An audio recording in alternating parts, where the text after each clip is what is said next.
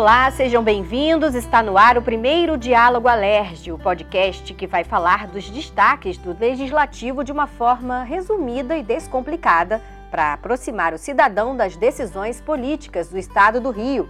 Eu sou a Nívia Souza. E eu sou o André Coelho. Nívia, para inaugurar esse podcast, a gente não podia deixar de falar da produção da Alerj no ano passado.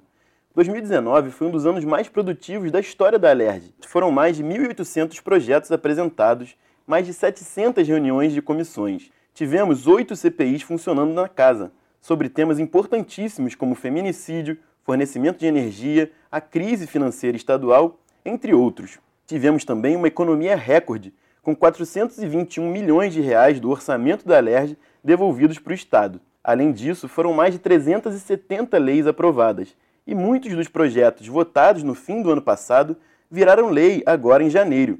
40 novas leis foram sancionadas pelo governador neste início de 2020. E para explicar um pouquinho como funciona esse processo, então, o projeto de lei votado na LERJ é enviado para o governador do estado, que tem 15 dias úteis para sancionar ou vetar essa proposta dos deputados.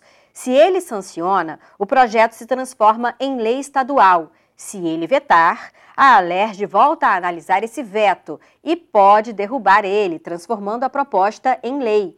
O veto ainda pode ser parcial, num artigo do projeto, por exemplo. Aí funciona do mesmo jeito. A Alerj analisa se mantém ou derruba o veto a esse trecho. Excelente explicação, Nívia. E dessas 40 novas leis sancionadas pelo governador nesse início de 2020 e final de 2019, a mais importante delas é a Lei Orçamentária de 2020, que virou a Lei 8.731, sancionada no dia 27 de janeiro. E por que essa lei é tão importante? É porque é ela que diz onde e como o governo do estado vai gastar o dinheiro público ao longo de todo o ano. O governo não é como uma pessoa que recebe seu salário e gasta de acordo com as necessidades e desejos que vão aparecendo ao longo do mês. Não, tudo tem que estar descrito na lei orçamentária. Então, se o Estado vai gastar mais com educação, com segurança, isso tem que estar ali na lei que foi aprovada pelos deputados e sancionada pelo governador. A Nívia tem os valores das principais áreas para esse ano. Isso mesmo, a que mais vai receber recursos será a segurança pública, com 12 bilhões de reais. Logo atrás vem a educação, com 7 bilhões e 700 milhões, e a saúde, com 6 bilhões e 700 milhões. Ao todo, o governo prevê um gasto total de 83 bilhões de reais. Mas, por outro lado, as receitas, o que será arrecadado com impostos, deve chegar a quase 73 bilhões. Ou seja, ainda temos o chamado déficit, um buraco nas contas de cerca de 10 bilhões de reais, André. Pois é, a situação do Estado melhorou em relação aos últimos anos, quando tivemos atraso nos salários de servidores, uma crise muito grande no Estado mas o sinal de alerta ainda está ligado. Um detalhe importante que foi levantado pela Comissão de Orçamento da LERD no ano passado é que o Rio ainda depende e muito da renovação do regime de recuperação fiscal. E para quem não lembra, esse acordo assinado com o governo federal em 2017 suspende as dívidas do Estado com a União, dá um grande alívio nas contas e é o que possibilitou a melhora na situação econômica. Esse acordo vence em setembro deste ano e pode ser renovado até 2023. Caso isso não aconteça, segundo a Comissão de Orçamento, o Rio terá que pagar 6 bilhões de reais em dívidas só em 2020.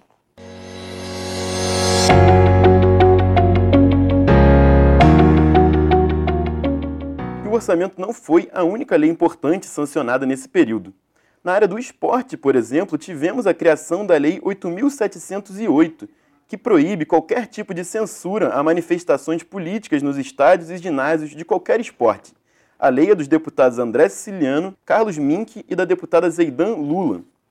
Pois é, André, essa lei foi aprovada pela Alerj em dezembro do ano passado, logo depois de um caso ocorrido num jogo do Botafogo, em que policiais apreenderam uma faixa de uma torcedora com uma frase contra o fascismo. A partir de agora, essas e outras manifestações políticas estão liberadas.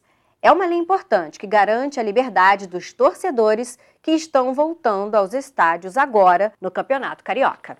O mês de janeiro na LERJ é o mês de recesso parlamentar, ou seja, não tem votação no plenário, não tem audiências de comissões, as atividades ficam suspensas e só retornam em fevereiro.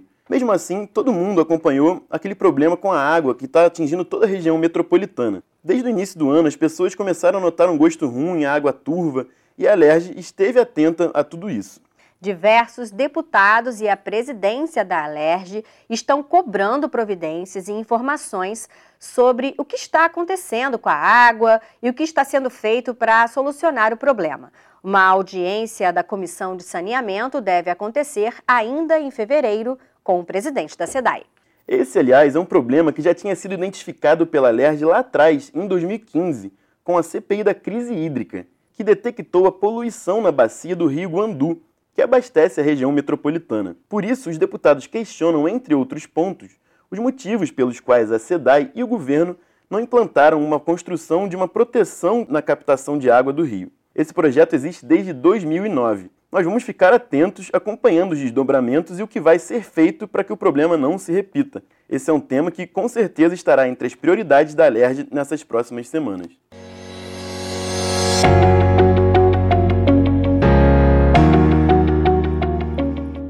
Mudando um pouquinho de assunto, mas não tanto, porque ainda tem a ver com o meio ambiente, na semana passada foi inaugurado o primeiro navio oceanográfico universitário do Rio.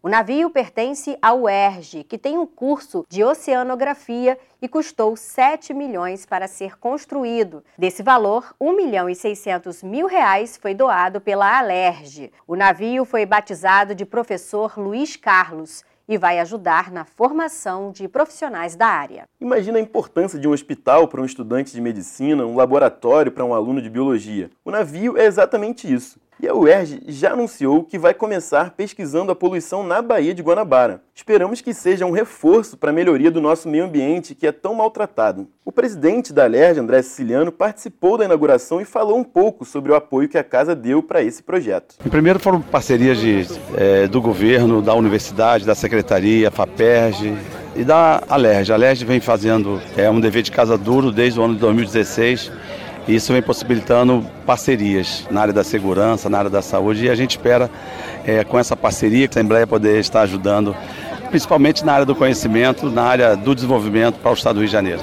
Isso é importante. Economia de recursos que são direcionados para educação, ciência e tecnologia. Esse assunto me lembrou, aliás, de uma outra lei sancionada em janeiro, que vai permitir a criação de fundos patrimoniais para ajudar no financiamento das universidades, projetos de pesquisa e também de atividades culturais. Estamos falando da Lei 8.718, proposta pelos deputados Carlo Caiado, Renan Ferreirinha e Chicão Bulhões. Esse é um modelo muito comum no exterior, onde ex-alunos doam recursos para as instituições, melhorando a qualidade do ensino e da pesquisa. Nos Estados Unidos, esses fundos financiam pesquisas, grandes universidades e até orquestras. Pode ser um reforço muito importante aqui no estado do Rio.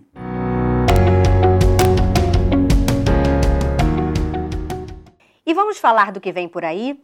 A Alerj está retornando às atividades agora em fevereiro, já com uma pauta extensa de votações e projetos importantes para serem votados. A Alerj vai começar a analisar essa semana um projeto de 2016 que tem a ver com a saúde da população, portanto, um tema de grande importância. É o projeto 2151 de 2016, que permite ao governo do estado integrar os consórcios de saúde formados pelos municípios do estado. A gente tem sete consórcios ao todo, que reúnem, por exemplo, os municípios da Baixada, ou os municípios do leste fluminense, da região serrana enfim, as diferentes regiões do Estado. A ideia é promover soluções integradas entre prefeituras e Estado, evitando desperdício de recursos e melhorando o atendimento à população nesses locais. Pois é, André, a integração e melhoria na gestão são sempre muito bem-vindas.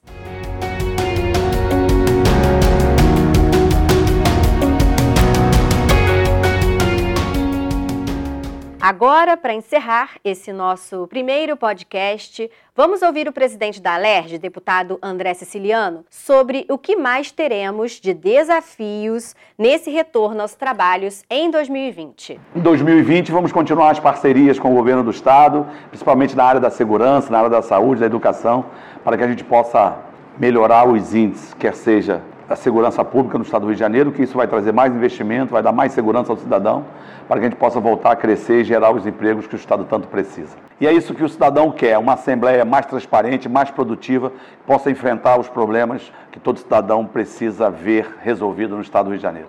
Esperamos que seja realmente mais um ano de muito trabalho pelo Rio, porque o Estado precisa muito dessa superação em todas as áreas. E o nosso primeiro diálogo Alerge fica por aqui.